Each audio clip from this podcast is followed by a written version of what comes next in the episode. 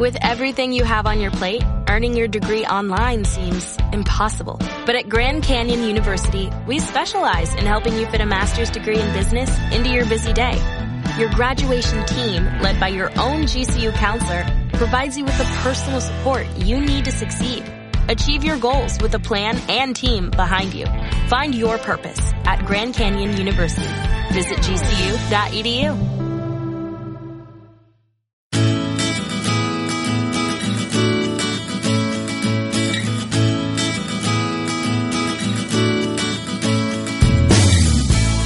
Ciao a tutti, amici di Radio Sardegna Web.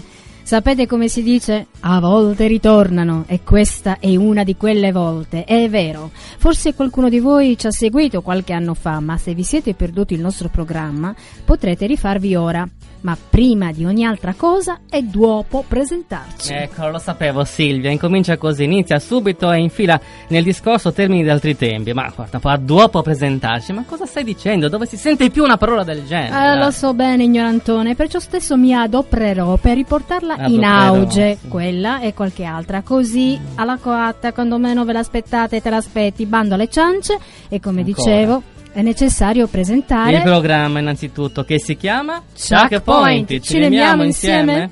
Un simpatico programma, almeno ci auguriamo che lo sia, durante il quale io, che sono Massimo, e il massimo che si possa desiderare in questa trasmissione web radio come questa, scherzo ovviamente e io e Massimo e la mia amica Silvia e in questo preciso momento Siamo facendo... in tre, sì, quindi beh, io, Massimo e la mia amica Silvia. Io, io, che sono Massimo, e Silvia, che in questo preciso momento mi sta facendo cenno di darci un taglio, ecco, eh, che dobbiamo dare una parvenza di serietà, vero? Allora, parleremo di film visti o in programmazione, mettendoli a confronto due per volta, accennando alla trama, alle curiosità e provando a interpretare piccoli sketch tratti dai film stessi. Ok, che adesso che finalmente mi sono riappropriata del microfono, bene, direi che siamo pronti per entrare nel vivo del programma e partiamo con il primo dei film di questa puntata e sarebbe Le fate ignoranti. E avrò visto questo film almeno dieci volte, è uno dei miei film preferiti. Cominci tu Silvia a raccontare un po' questa storia. Sarà un vero piacere Massimo. Protagonista di questa storia è una tale Antonia, una donna che vive la sua realtà perfettamente ordinaria insieme al marito Massimo, che non sei tu, mm, è un altro Beh, Massimo, un tale Stefano Accorsi, eh. c'è una piccola differenza, piccola, piccola. ma Sino a quando purtroppo mh, mm, Massimo non, uh, perde, non perde la, vita. la vita in un incidente stradale se mi toglie di nuovo la parola, giuro che non, non, non, rispondo più delle mie azioni. Dicevamo, questo fatto ovviamente la fa sprofondare in veri e propri abissi di tristezza, durante i quali nemmeno la madre sembra esserle molto d'aiuto. A suo modo sì, è un, un tipetto particolare comunque, vero? Anche eh, sì, l'attrice sì, è molto brava. Eh? Poi, poi accade qualcosa, qualcosa che dà agli eventi una piega diversa e inaspettata. Veicolo di questo turn of a screw, in inglese sarebbe giro di vite, è un oggetto, è per l'esattezza un quadro. Scoprendo la dedica scritta dietro la tela, Antonia entra in una dimensione, potremmo dire, una dimensione altra rispetto a quella che conosce e quel velo che le faceva un po' da copertina di Linus e la teneva al riparo, accoccolata nel grembo delle proprie certezze, si lacera in modo doloroso per dirla papale papale in modo che anche tu Massimo possa capire. Insomma le cade il prosciutto dagli occhi. E la verità ecco. la cieca improvvisa in tutta la sua nudità e crudezza. Massimo aveva un amante. La sua vita si snodava in un doppio binario, come pure è doppio lo sgomento, lo shock di Antonia quando scopre che oggetto del suo amore, peraltro ricambiato, è un altro uomo. Per lei si spalanca un universo completamente nuovo, come se poter dire il contrario, insomma. Pensa eh, se certo. succedesse a te, Massimo. Bella eh, scoperta. Di, di, punto in bianco ta, ti innamori del, mm, insomma, del... Di Massimo, no. Eh. Sì, del, di quello che sta in regia. Guarda caso, ecco, salvato. Smettila. Allora, eh, entra quindi in questa realtà in punta di piedi e seppure stravolta, nonché disorientata, afferra il toro per le corna, è proprio il caso di dirlo, e si inoltra sempre più determinata nella personale selva oscura in cui si è ritrovata suo malgrado. Vuole sapere tutto, ogni dettaglio di quest'uomo che credeva di conoscere e che ora invece le sfugge. S'arrangia quindi a galleggiare come può piccola e fragile all'apparenza, ma tigre nel profondo, in questo mare sconfinato e finisce per scoprire prima e affezionarsi poi a una rete di affetti insolita, sì, diciamolo, ma piena di calore e sentimento, insomma, una nuova famiglia. Ora Antonia sa cosa deve fare, ma prima di lasciarsi coinvolgere appieno in questa nuova dimensione, sente il bisogno, umano troppo umano, di fare compagnia a se stessa nella solitudine di un viaggio, dal quale viaggio ricaverà la forza piena per affrontare e vivere, lasciando finalmente cadere ogni tipo di maschera. E ora vi facciamo sentire il primo brano musicale tratto dalla colonna sonora delle Fate Ignoranti, anzi il tema principale delle Fate Ignoranti, dal titolo Birdan Bire. Birden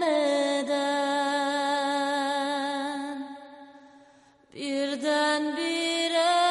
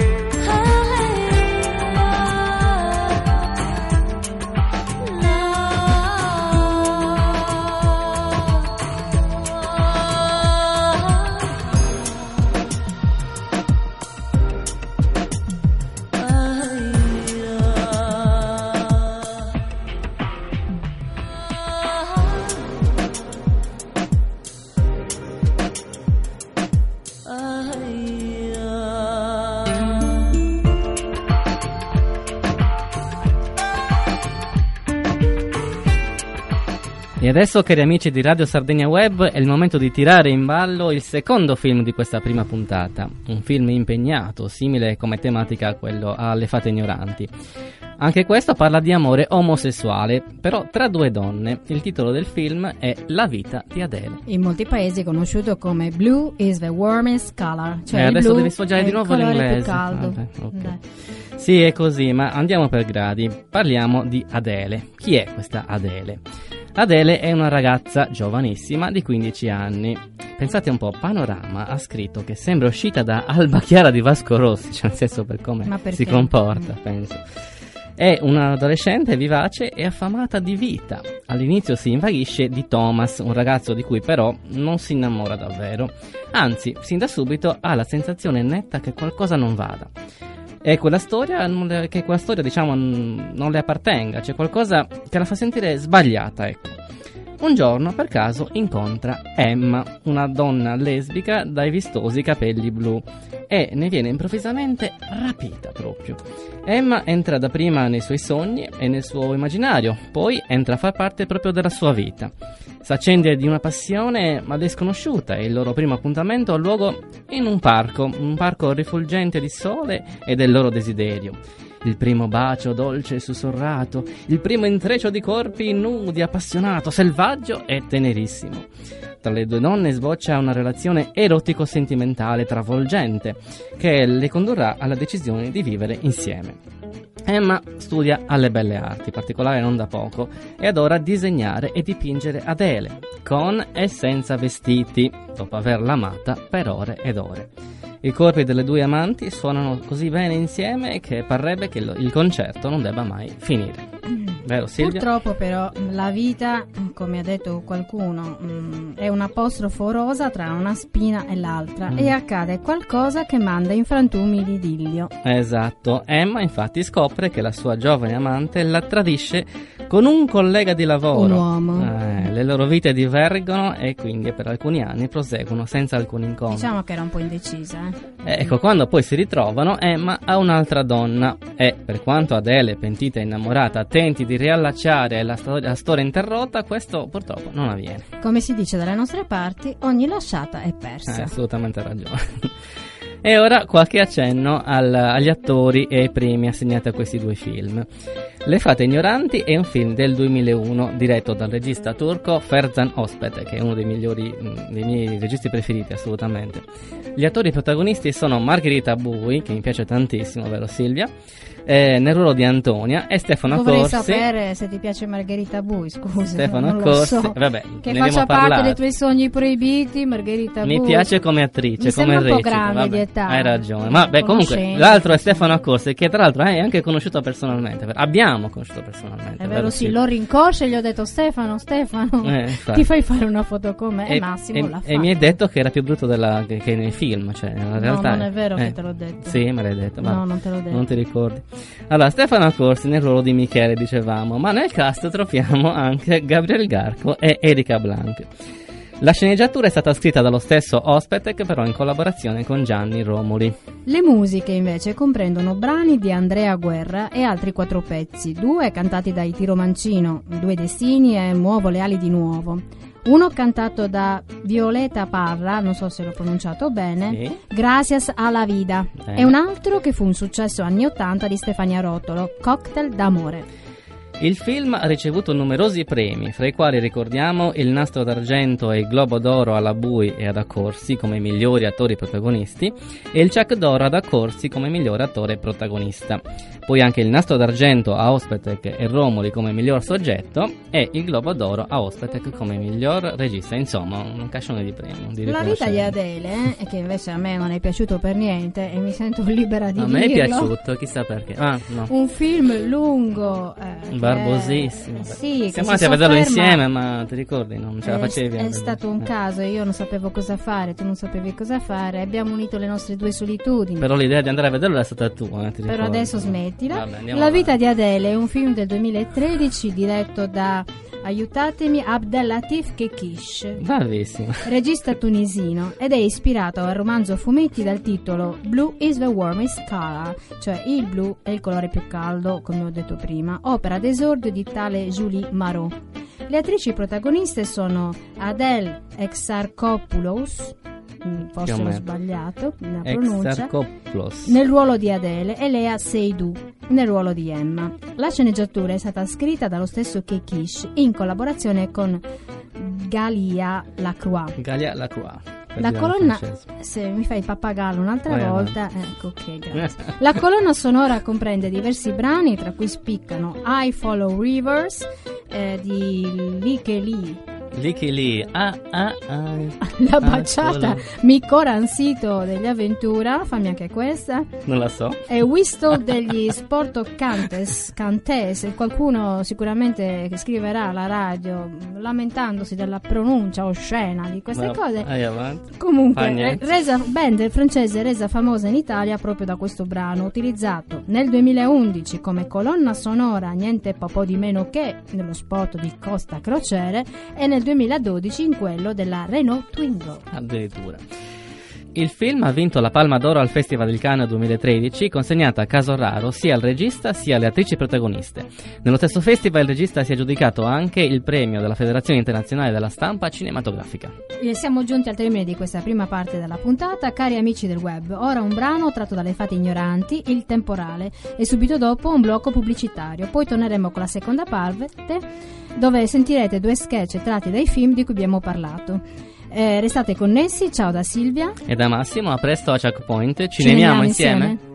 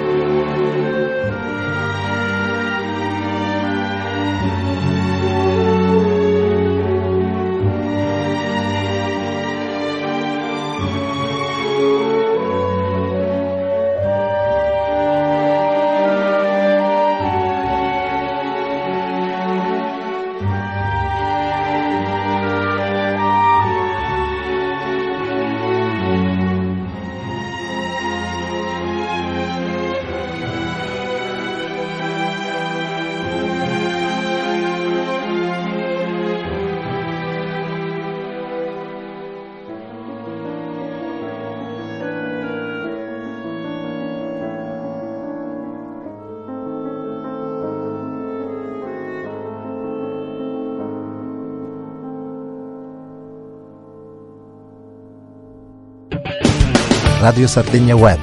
Resta in ascolto.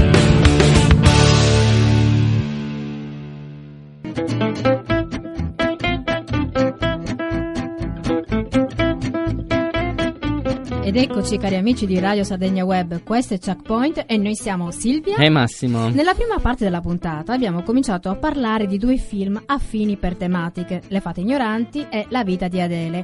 Ora cercheremo di approfondire l'argomento e inizieremo con... eh, Dai Massimo, dillo tu. Ora ci dedicheremo al teatro. Ebbene sì, dai, ci azzardiamo a chiamarlo così, in questa parte, perché a noi piace molto il teatro, vero Silvia? Eh sì, E inizieremo con uno sketch tratto dalle fate ignoranti, subito seguito da un altro breve sketch tratto dalla vita di Adele. Nella prima scena ci sono Michele e Antonia che parlano di un libro del poeta turco Nazim Hikmet e Antonia, a sorpresa, recita uno stralcio della poesia intitolata In questa notte d'autunno. era un libro, rosso, con la copertina rossa. Tutte le poesie di Hikmet, l'opera completa. Io avevo già diversi libri suoi, però ero felice per alcune poesie che non avevo mai letto. E allora ho pensato che potevo fotocopiarmele e poi dare a lui il libro. Era la prima volta che incontravo qualcuno a cui piacesse così tanto il mio poeta preferito. Dalla tua testa, dalla tua carne, dal tuo cuore.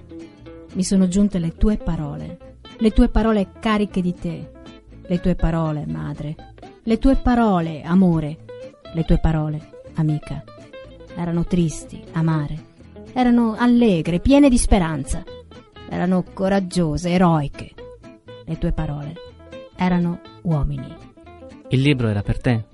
Massimo non sapeva neanche chi fosse Hikmet. Ecco invece la scena della prima uscita di Adele con Emma. Emma ha un regalo per Adele, la bozza di un disegno che la ritrae. Ora devo andare.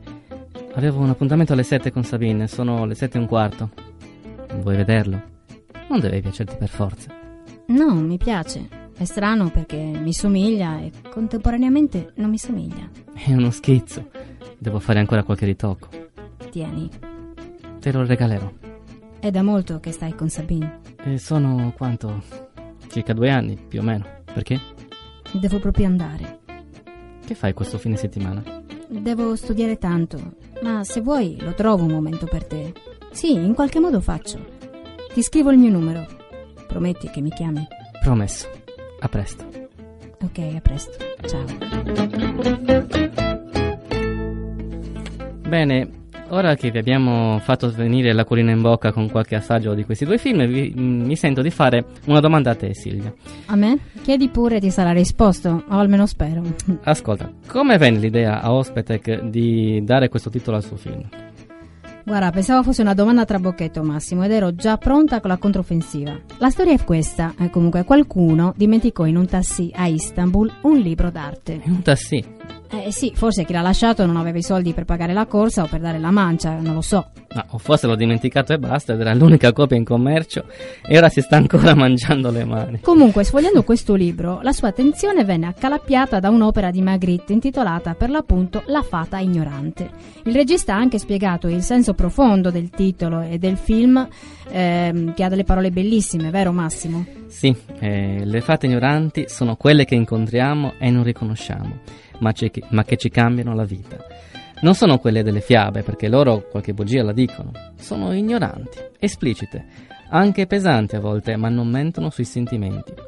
Le fate ignoranti sono tutti quelli che vivono allo scoperto, che vivono i propri sentimenti e non hanno paura di manifestarli. Sono le persone che parlano senza peli sulla lingua, che vivono le proprie contraddizioni e che ignorano le strategie. Spesso passano per ignoranti perché sembrano cafone e invadenti per la loro mancanza di buone maniere, ma sono anche molto spesso delle fate perché capaci di compiere il miracolo di travolgerci, costringendoci a dare una svolta alla nostra vita.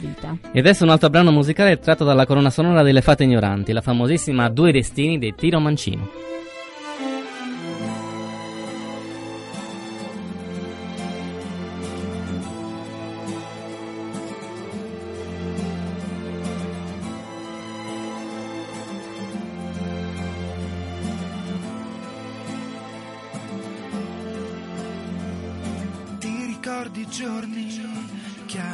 Dell'estate, quando parlavamo fra le passeggiate?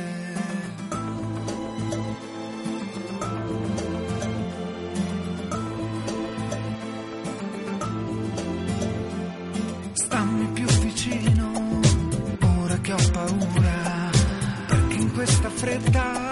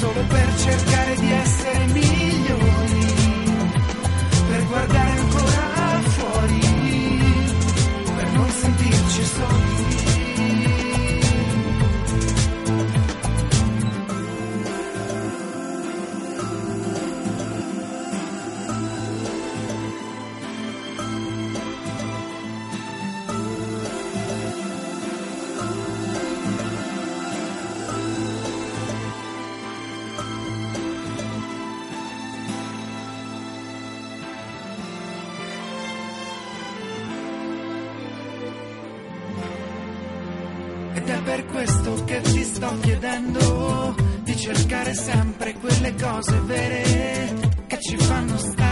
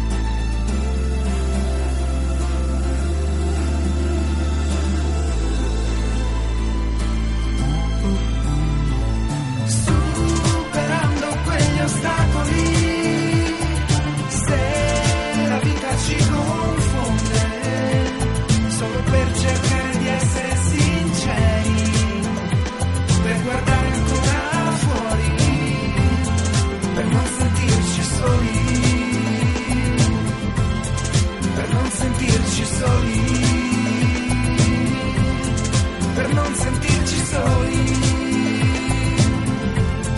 per non sentirci soli.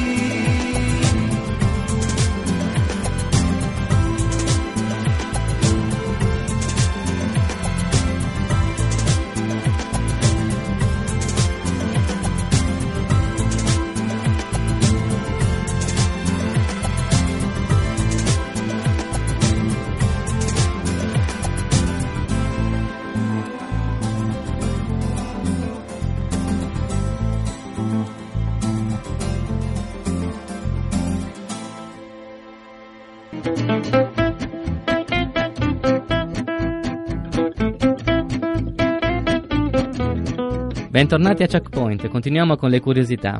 Altra curiosità riguarda la location. Le Fate Ignoranti è il primo film girato in Italia da Ospetec, nel quartiere Ostiense di Roma, dove il regista vive da anni. Il film è sentimentale, una storia girata con il cuore e per parlare al cuore. Il set principale è costituito da una terrazza immensa che racchiude otticamente i confini di un mondo ideale di anticonformismo e di libertà fisica e mentale.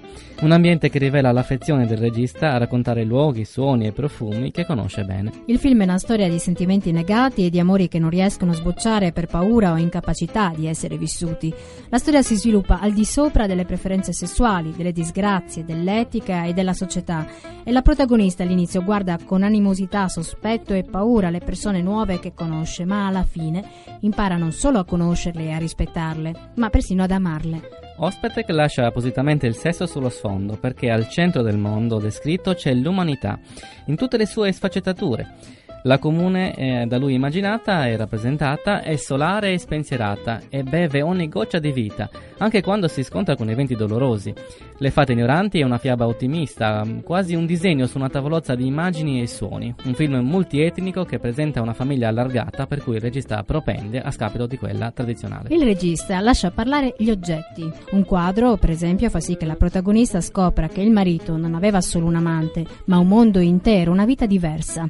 Un libro porta Michele a capire che l'amore è spesso frutto di una nostra proiezione, di un nostro desiderio. Una catenina fa comprendere ad Antonia cose della madre che lei non avrebbe mai immaginato. E infine un bicchiere che non si rompe porta a pensare che in un futuro prossimo i protagonisti riusciranno forse ad incontrarsi a metà strada. E veniamo alle critiche.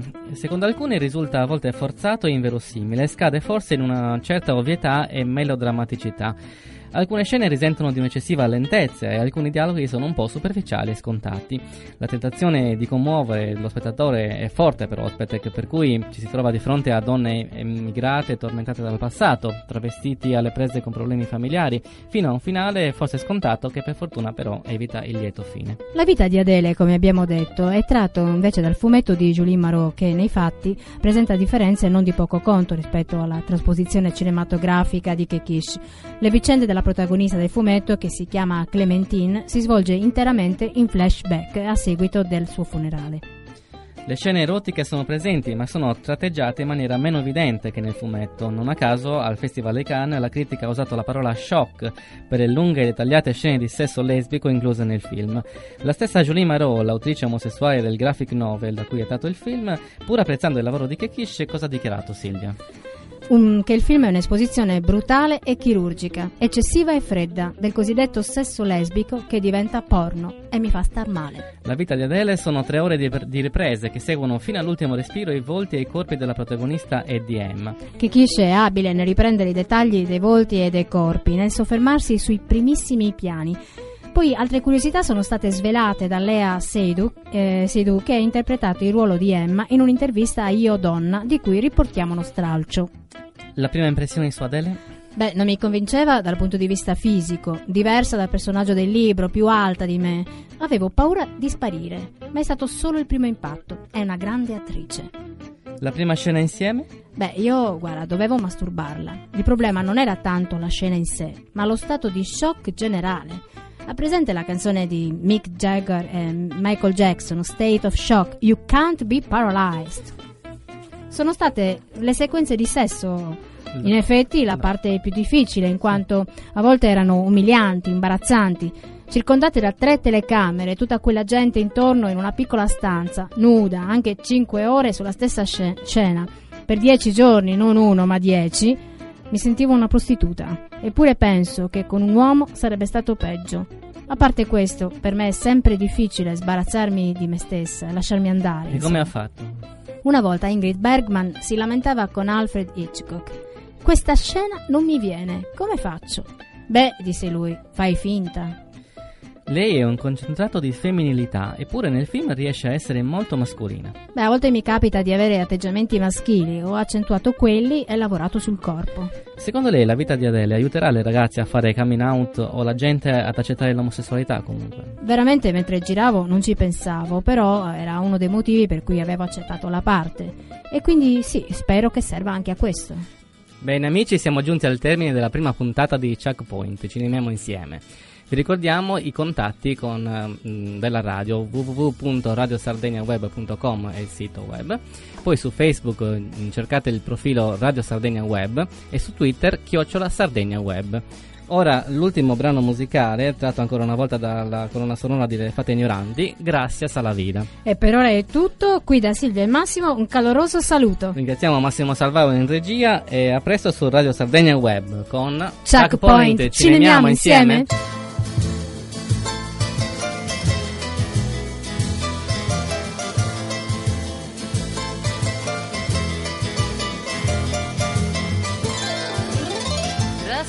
la vida que me ha dado tanto, me dio dos luceros que cuando los abro, perfecto distingo lo negro del blanco. Y en el alto cielo su fondo estrellado. Y en las multitudes al hombre que yo amo.